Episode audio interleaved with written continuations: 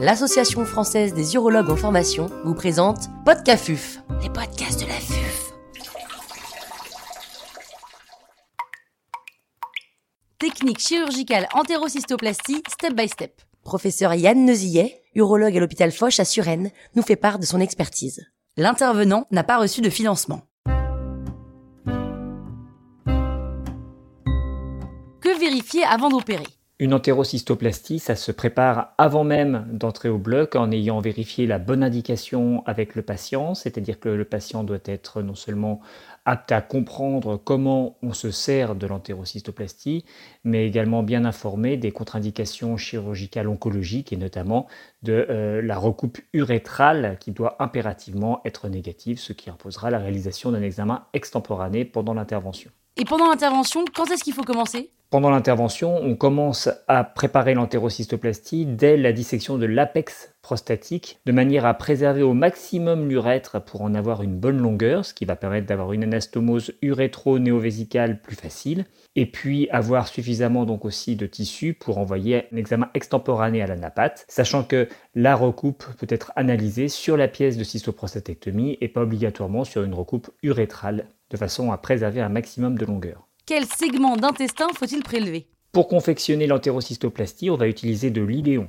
Un iléon distal, mais prélevé à au moins 10 cm de la valvule de Bowen pour éviter des reflux sur la future anastomose iléo-iléale, et d'une longueur euh, minimale. Plus on va prendre de testin grêle, plus on risque de réabsorption des urines et donc d'acidose métabolique. Il est donc essentiel d'être économe sur la quantité de grêle utilisée et pour ça, comment faire? Eh bien, si vous faites une entérocystoplastie en Z, vous allez tout simplement préparer la forme du Z en repliant le grêle sur lui-même, ce qui va permettre, avec des pinces de Badcock, d'avoir de la forme quasi définitive de l'entérocystoplastie et d'abaisser cette entérocystoplastie vers l'urètre de manière à voir si la descente se fait convenablement, sans traction, et si les cornes futures de l'entérocystoplastie arriveront bien suffisamment à proximité du psoas pour pouvoir y être fixées. Comment confectionner l'entérocystoplastie à partir du grêle prélevé?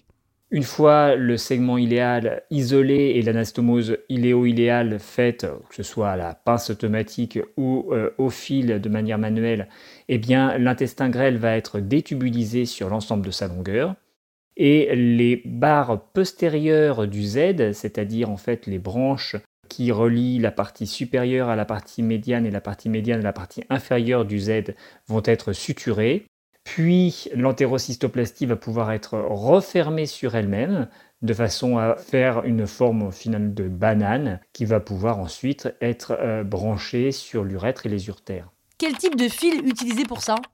Bonne question. La pince automatique là n'est pas utilisable parce que les agrafes métalliques causeraient des calcifications au contact des urines et donc il faut utiliser un fil résorbable, du vicryl et euh, le petit conseil c'est d'utiliser un vicryl avec aiguille droite de 3 ou de 2 zéros ce qui permet une suture beaucoup plus rapide sans avoir besoin d'un porte-aiguille pour manipuler le fil et l'aiguille. Comment réaliser l'anastomose urétéro-néovésicale ah, c'est l'étape euh, la plus difficile, la plus délicate de l'intervention. Une fois que l'on a donc euh, confectionné son entérocystoplastie avec ses sutures postérieures puis antérieures et ainsi refermé la plastie et qu'on a ce réservoir en forme de banane, on repère le point le plus déclive, le plus bas de l'entérocystoplastie pour y faire l'incision qui ira être au contact de l'urètre. On va ensuite y passer les points et le mieux est de faire des anastomoses à points séparés avec des points d'abord postérieurs qui euh, seront noués en dedans de l'anastomose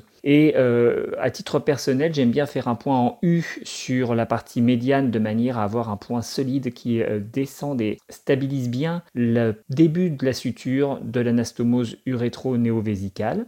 Ensuite des points postérolatéros puis euh, des points latéraux. Les points postéraux-latéraux seront noués en dedans, et les points latéraux et euh, ensuite les points antérolatéraux puis antérieurs seront noués en dehors de l'anastomose. Ce qui signifie donc qu'une fois passés les points postéraux-latéraux et latéraux, on va pouvoir mettre en place la sonde définitive, et une fois cette sonde en place, eh bien, on va pouvoir passer et nouer les points antérieurs de manière à finaliser l'anastomose.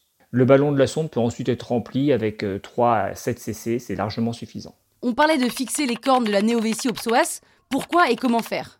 En effet, l'entérocystoplastie mérite d'être fixée au psoas de façon à être bien stabilisée. Ça va permettre non seulement d'éviter toute rotation par rapport à l'anastomose urétro-néovésicale, mais en plus de ça, ça va maintenir verticalement en place l'entérocystoplastie, permettre à la pression abdominale de bien s'exercer contre elle et donc d'assurer une meilleure vidange. Pour fixer l'entérocystoplastie et donc chacune de ces cornes latérales au psoas, on va passer un point U dans le tendon du psoas au-dessus de l'artère iliaque externe où on a réalisé au préalable le curage. Et on va passer ce point donc en U sur la corne de l'entérocystoplastie de façon ensuite donc rapprocher cette corne au plus près du psoas. Il n'y a pas obligatoirement un contact étroit avec le psoas, l'important étant d'éviter que de l'intestin grêle puisse s'incarcérer dans l'espace libéré.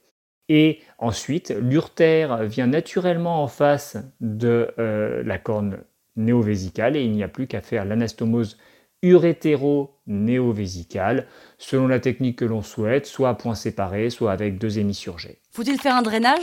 Oui, pour terminer l'intervention, on va drainer le site opératoire avec notamment un drain de redon idéalement en arrière de l'anastomose, là où les hématomes peuvent se collecter, et donc désunir l'anastomose urétro-néovésicale.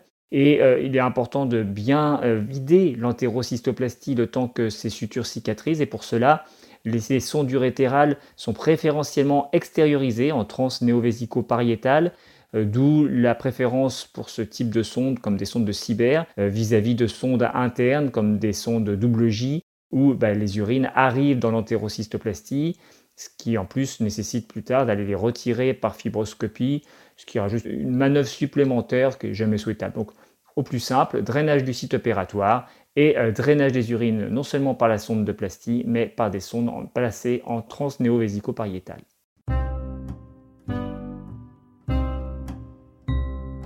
Un grand merci au professeur Yann Neusier pour ses conseils précieux.